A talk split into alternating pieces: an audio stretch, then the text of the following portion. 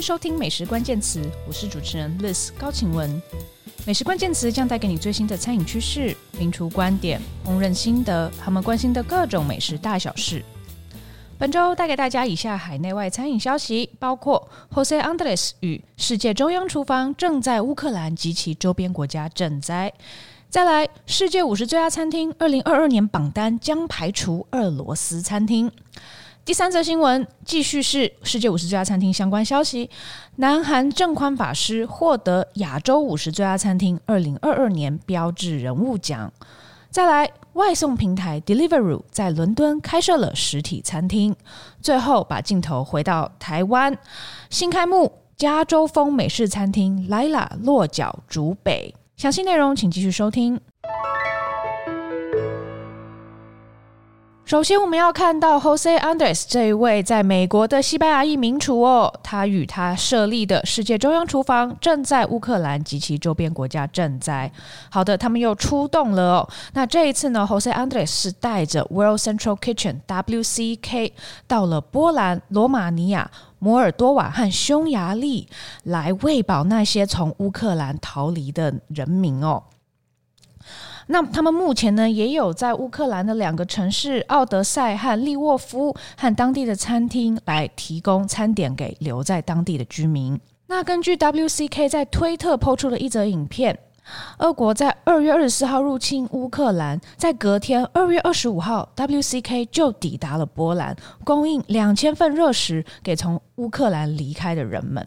那波兰和乌克兰之间有七个跨越边境的点哦，WCK 在每一个点都有供应热食。那目前已经有超过一百五十万人逃离乌克兰至邻近国家，其中有将近一百万人是落脚在乌克兰的。这些人来自超过一百个不同的国家，种族跟宗教信仰都非常多元。那么 WCK 就在这个情况之下呢，持续的喂饱，并且是热腾腾的食物哦，给这些必须离开家园的人。那上周在推特，Jose Andres 他就宣布说，他与 WCK 要前进波兰，来想一想有什么方法可以帮助乌克兰的人民哦。那这个他一抛出这贴文呢，下面就开始有很多留言涌入啦。很多人问说，那我们要怎么可以捐款给乌克兰呢？或者也很多人呃鼓励并且称赞这位主厨，还有他的这个组织 WCCK 哦，说你们真是太了不起了，持续的有做各种人道救援的行动。那 Jose Andres 他也这个呃继续的推文哦，他说呃大家先不要着急，让我们先进入现场看看我们能做什么。那一旦我们进入现场呢，如果有任何需求，都会跟大家说。那我各位也可以上推特去看 Jose Andres 还有 WCK World Central Kitchen 的账号，他们每天都会更新当地的救援状况。那像在我刚刚讲到的影片里面，Jose Andres 有呃。呃，介绍一下他们在当地的工作情况哦。那里面呢有出现他拿了一大袋香蕉，他又说香蕉是很好的紧急救难食物哦，因为剥皮下来就可以吃，而且里面呢是干净的，就像是有着自己的保鲜盒一样的食物。他说 “food with its own container” 哦，这个说法我觉得真的是很贴切。那呃，Jose Andres 他是在二零一零年创办了世界中央厨房 WCK，当时是因为海地发生了规模七点零的大地震，所以他就前往那边赈灾哦，提供热食给人民。那目前 WCK 已经发展成为一个巨大的组织，那他他们会因应各种人道危机、天然灾害、灾害或社会灾害，来为需要的人们提供热食，提供帮助。那 WCK 目前已经供应了超过六千万份的餐点哦。那他们呃协助的灾害呢，包括像是在波多黎各、纽奥良飓风哦，那还有呃刚刚讲到海地地震、呃墨西哥、印尼等等地方哦。那当然还有美国本土哦，例如例如他们在这个纳许维尔的呃龙龙卷风啊，还有呃这个当呃去年。呃，应该是二零二零年了。呃，钻石公主号停泊在日本的时候，这上面游轮的乘客都被隔离哦，他们也到现场去提供食物。那先前也跟大家介绍过，呃，好。WCK 将有一部纪录片要上映哦，是由名导朗霍华执导的。这部纪录片叫做《We Feed People》，呃，它是在将在这个呃这个月十九号哦，在 South by Southwest 的影展上面首映哦。那也也许未来呢，我们也可以在串流平台上面观赏。那不知道大家有没有帮助乌克兰的人民呢？呃呃，目前有蛮多赈灾的管道的哦。呃，外交部也有开设了赈济乌克兰专户。那另外呢，也开放民间捐赠物资哦，从三月七号到三月十八号起哦。相关的资讯也欢迎大家上网搜寻哦，也可以捐赠你的爱心。第二则新闻，我们要来看看世界五十最佳餐厅二零二二年榜单将排除俄罗斯餐厅。好，世界五十最佳餐厅又有动作了。那既宣布他们将把颁奖典礼从俄罗斯移除回到伦敦举办之外，呃，我今天录音嘛，昨天晚上呢就看到他们又 PO 出了一则贴文哦，在 IG 和推特还有脸书都有哦，就是说。呃，他们确认今年的榜单呢，并不会有任何的俄罗斯餐厅或酒吧，也就是说，在两个榜单——世界五十最佳餐厅和世界五十最佳酒吧上面，今年都不会有来自任何俄罗斯的。酒吧或者餐厅哦，但他们又接着说，他们不认为任何在俄罗斯的餐厅或酒吧必须单独负起责任哦，并且他们也呃认知肯认到哦，在俄罗斯依然有人非常勇敢的谴责他们的呃领导者的行为哦，而他呃世界五十最佳餐厅主办单位说，他们呃会继续与乌克兰的人民站在一起哦。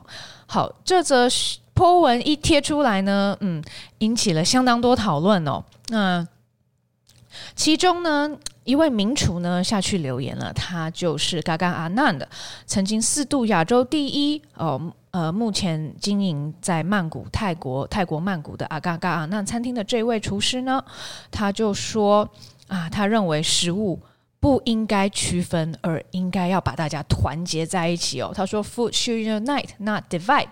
好，并且 tag 了这些先前在世界五十家餐厅上面榜上有名的餐厅和主厨等。的账号哦。好的，那嘎嘎那这样话一出呢，就引起了辩论啦。那有的人呢是支持他的说法哦，认为的确哦，呃，我们在这个时候呢，为什么要惩罚看起来很无辜的这这个俄罗斯餐厅呢？也也就是先前榜上有名的白兔餐厅 White Rabbit，还有呃这个 Twins Garden 哦，这两间餐厅。那、啊，但是下面也有很多不同的意见哦，认为说，呃，全面性的制裁是必要的哦。如果你觉得俄罗斯的人民很无辜，那请你想一想，乌克兰的人民，他们更无辜哦，无无故的、无端端的被侵犯哈、哦。那。呃，所以呢，这个下下面的各种留言呢，呃，也有人呃谴责世界五十最佳餐厅说，哎，你们这一则天文根本前后矛盾呐、啊！你们先说你们要排除俄罗斯的餐厅，但是又说你们不认为俄罗斯的餐厅或酒吧该为这场战争负起责任哦，那你们到底是什么意思呢？哦。好，那我想这件事情呢，应该还会再讨论个几天啦。我们目前录音是呃周二的上午哦，那他们是在台湾时间的周一深夜抛出来的。呃，但我我想这个决定呢，如果你看一看所有的制裁行动哦，呃，包括尤其是运动界哦，体育界已经在全面抵制俄罗斯了。任何俄罗斯的球队哦，从足球开始哦，或者是 F1，呃，都已经排除了俄罗斯选手哦。那呃，他们当然也很无辜啊，但是呃，目前这个制裁的情况呢，确实是需要让俄罗斯的全体人民都理解到这个侵略的残酷的事实哦。那。呃，当然，在世界五十最佳餐厅的社群里面呢，有很多人，当然还是好兄弟、好朋友哦。而且以他们的私交来说，也确实会觉得，诶，他们什么事情都没有做错啊，为什么今年就要被排除在榜单之外呢？那也可以合理推测呢，就是呃，去年上榜的两间餐厅，呃，White Rabbit 和 Twins Garden 哦，今年会留在榜单上哦。呃，所以呢，现在也先公布这件事情哦，主办单位就是也想要。先这个和这个制裁行动站在一起哦。那呃，我们刚刚讲到这个嘎嘎阿难有有去留言支持这些俄罗斯餐厅哦，并且说食物应该是团结人们，而不是区分人们哦。那他其实，在下面跟人家。也不算吵架了，就是回应人家对他的批评的时候呢，那他也有继续说哦，他认为食物其实不应该政治化哦。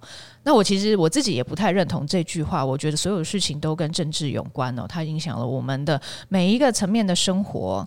那呃，在这个时候，我其实是比较支持呃，对于俄罗斯有比较严厉的制裁的。那接下来，食物界、餐饮界还会有什么举动呢？我们也可以再继续观察观察喽。第三则新闻，我们要来看看南韩的正宽法师获得亚洲五十最佳餐厅二零二二年标志人物奖。接着呢，也是和世界五十最佳餐厅、亚洲五十最佳餐厅相关的消息哦。亚洲五十最佳餐厅继续公布个人奖项，标志人物奖呢，它是为了表彰为其所在社区和整个餐饮业做出杰出贡献的烹饪界标志性人物。那今年的得奖者就是以寺院料理闻名、有登上 Netflix Chef's Table 的南韩正宽法师。正宽法师在庆尚北道永州市的一个农场长大，他从小就培养出对大自然和时令农作物的尊重。他在十七岁的时候离家加入佛教寺院，并且醉心于寺院数百年的传统文化和烹饪技艺。那他的烹饪呢，基于佛教的核心信仰。寺庙遵循零浪费和健康饮食原则，而且他的寺院料理绝不含肉类、鱼类、奶制品、蒜或洋葱。而他的菜肴则反映了他与生俱来的创意、一流的厨艺，还有对时令食材的深厚尊重。那正宽法师他的寺庙呢，就是韩国内藏山国立公园内在七世纪新建的白杨寺哦。那他也一直在这里默默的钻研厨艺。他是怎么被发现的呢？其实是某一天，纽约的知名餐厅 Le Bernardin 的法国主厨，而且他也是佛教徒哦，是 Eric Repair，。他拜访了这间寺院白杨寺，并且发掘到正宽法师美味的佳肴哦，从此就引起了世界的关注。那 Every Repair 他更在二零一五年的时候邀请他到纽约为为客人特别准备餐点。那当时《纽约时报》就有写了一篇文章，形容正宽法师的料理为世界上最精致的食物，并且称他为哲学家厨师。那正宽法师就一炮而红了。那后来呢，他更在二零一七年《Chef's Table》主厨的餐桌这个纪录片系列里面亮相。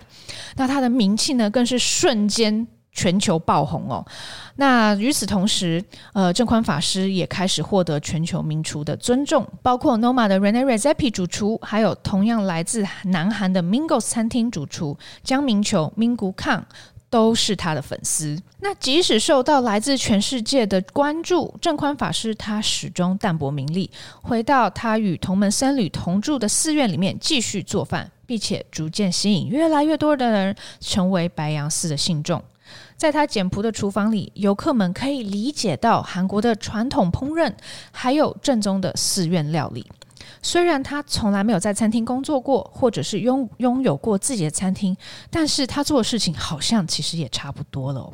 那他对于美食风味的追求，还有创新料理的浓厚热情呢，也被厨师界认为是一位有远见的厨师。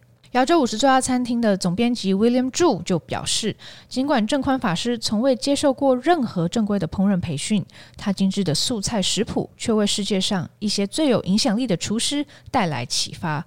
作为韩国寺院料理的守护者，他凭借对味道的精湛掌握、细致的厨艺以及受佛教洗礼的烹饪方法，确立了他于国际烹饪界的地位。正宽法师也有发表得奖感言哦，他说他非常荣幸能够获得二零二二年年度标志人物奖，他希望这个奖项能够提高人们对寺院料理的认识，再进一步推广韩国料理到世界各地。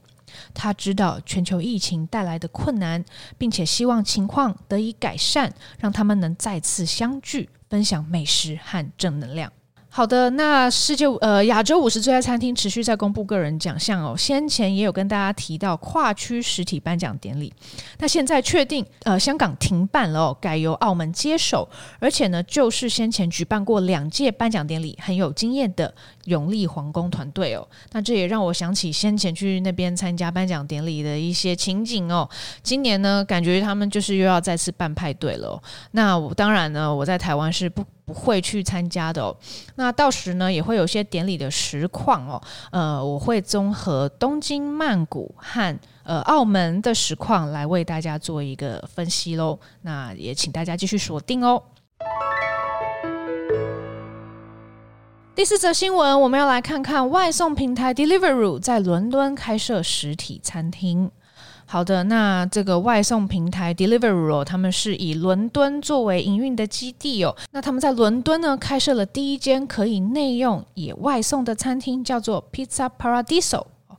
那这个为什么要开这间餐厅呢？他们是希望可以呃去理解哦，餐厅到底是怎么运作的哦。其实有点像是诶，他们希望来真的开一下餐厅啊，来进一步帮助他们在他们平台上面的餐厅业主。说法是这么说的啦。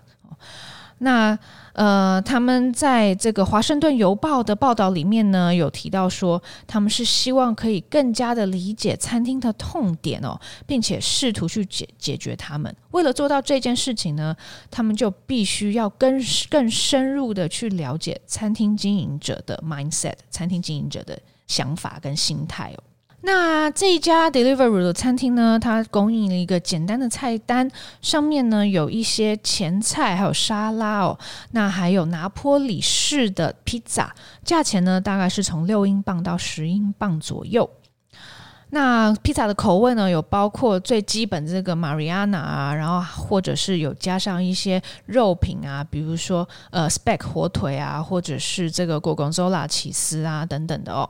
那在《华尔街日报》的这个呃报道里面呢，他们也有继续说，呃，开这家餐厅呢是希望让 Deliveroo 的员工能够真正去学习怎么样经营管理一间餐厅哦，尤其是当餐厅同时有提供内用服务和外送服务的时候，该如何让两种服务都能够呃有这个最佳的平衡哦。那虽然呢，这一家披萨餐厅是由 Deliveroo 所开设的。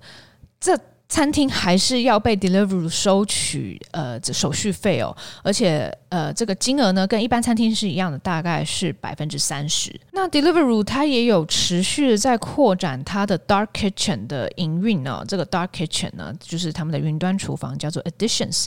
那他们呃开了最近刚开了新的新的三个云端厨房在伦敦哦，今年一月的时候。那这个 Pizza Paradiso。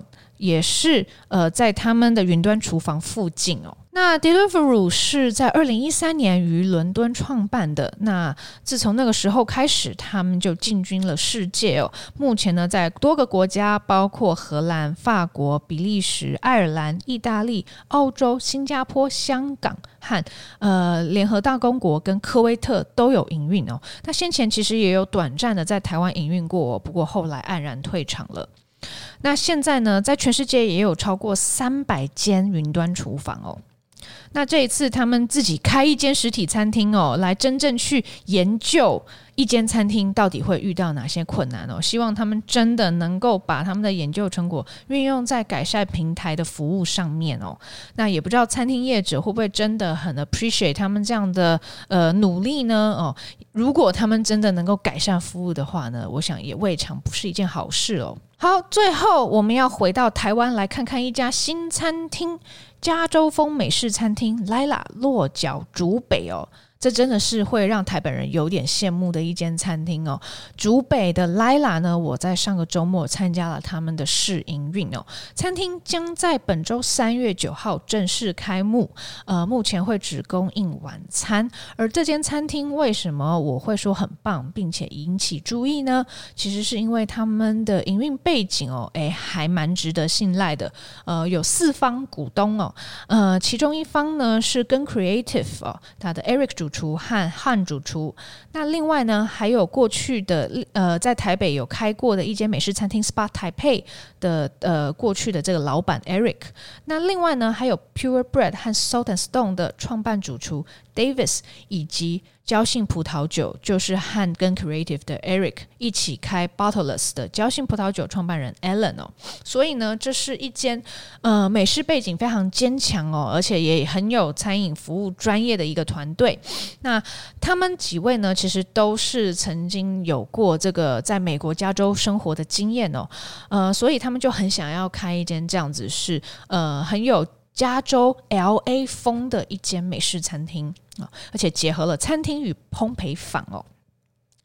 那目前的第一间店呢，是开在竹北，呃，未来呢，他们也希望可以有更多点啊，而且应该也会开回来台北哦。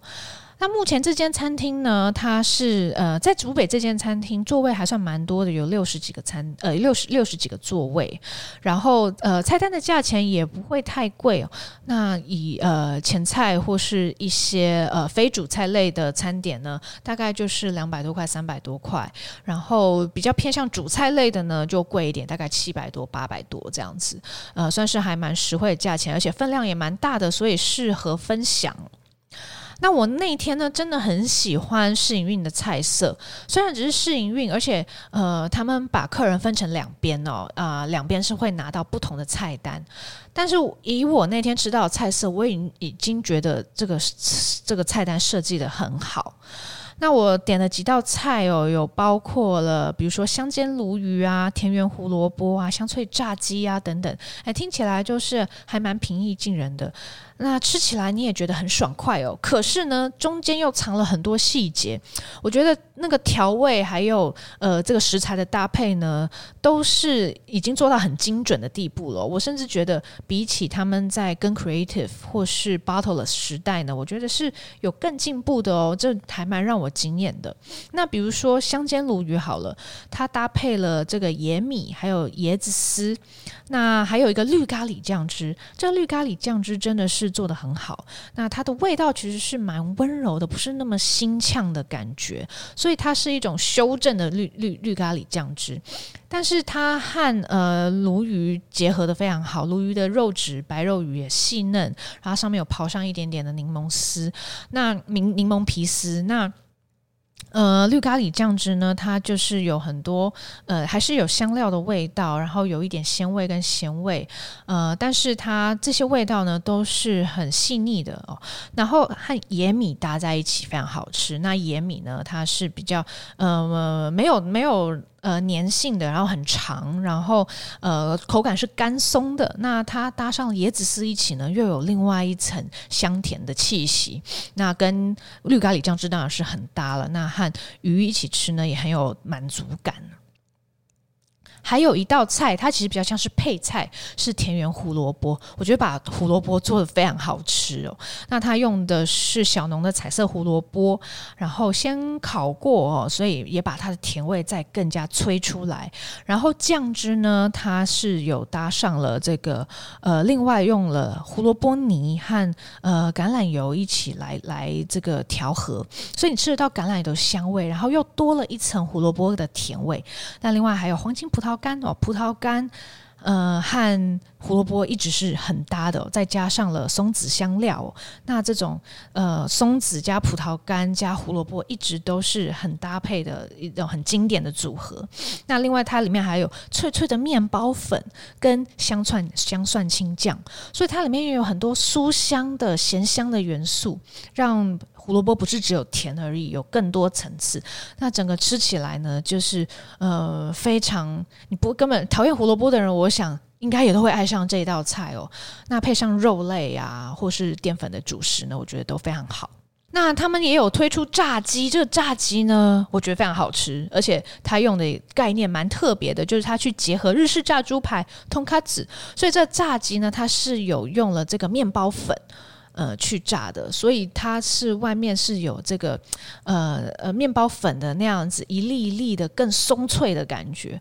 那它的酱汁呢，也是用日式猪排酱的概念来做，而且还加上了藜麦炒饭。那它不是真正的炒饭，它其实是一种凉嗯拌拌凉拌的料理哦。呃，但是它这个饭呢，藜麦也是来去模拟日式猪排通常会配白饭吃的这个概念。那另外还有凉拌高丽菜哦，上面也有淋上呃类似猪排酱那样子甜甜酸酸咸咸酱汁，呃，这个炸鸡呢非常的外酥内嫩，很多汁，呃，腌的味道也很进去，那面皮真的非常好吃。那重点是它还有很多解腻的元素，有泡菜哦。其实，呃呃，他们都有自制泡菜，然后都会附随在各种呃肉类啊或是炸物旁边哦，所以你吃多也不会觉得腻。那这个泡菜呢，和这个藜麦饭一起吃也很好吃。所以这道菜呢，就是让你有那种吃邪恶食物的满足感，但是呢，又能够帮你的味蕾清一清。我觉得这是蛮好的搭配。那它还有一道我觉得也蛮邪恶的料理是卤肉肉酱管面。那它的概念是，它把这个呃肉酱面哦，意大利肉酱、波隆纳肉酱，把它转换成中式的卤肉，所以你会看到有一大块肉放在这个面上面。那这个肉呢，它也是呃呃用比较这个有番茄啦，有呃红酒的味道去去卤它哦。那呃呃，旁边有搭配上一个蒜味起司面包，那这个面包你还可以进一步的去沾这个酱汁来吃哦。那它是淀粉加淀粉呢，其实我个人会觉得这道菜分量真的有点太大。那如果说你是两个人吃，真的会有点吃不消。但是如果是好几个人一起一起分享的，比如说四五个人哦，七八个人去分享的，那可能就算算是算是蛮蛮 OK 的。呃，那它也是一个，就是呃，有很多呃，像比如说大蒜起司面包，它其实这个起司是很多，所以油脂又很丰厚啊。然后肉酱也是给你很浓郁的感觉啊，然后都是在用淀粉去衬托它哦，所以吃起来就是那种很爽、很满足的那种感觉哦。那如果你很喜欢吃淀粉的话呢，这道菜就不要错过。那它还有一些美式的甜点啊。那天我点的是牛奶与饼干，真的就是送上一瓶一小瓶牛奶跟一块巧克力饼干。但这巧克力饼干呢，它是热的，所以你吃的时候会感受到那个黏黏、很 gooey 然后巧克力融化那种感觉，就是真的是很那种美式的那种甜饼干会给你的疗愈感哦。那它搭配的牛奶呢，是用新竹在地香山牧场的牛奶，所以牛奶配上了这个巧克力饼干，真的就是让你回到了小时候的感觉哦。好，那莱拉呢？这个礼拜就要开幕了哦。那呃，很欢迎大家去去尝鲜哦。那呃，竹北人真的你们又多了一个好地方可以去吃饭哦。那我想未来呢，有如果我有机会去竹北，或者是我可能会专程去吃莱拉哦，因为真的还蛮开心的一餐哦。好的，那今天的节目就到这边，谢谢大家收听。如果喜欢我们美食关键词，欢迎订阅、追踪并分享给亲朋好友，也欢迎留言给我们，更欢迎给我们五颗星哦。也请多多支持我们的网站 Taste 美食家和我的个人平台美食家的自学之路，脸书、IG 都欢迎追踪。大家下周见。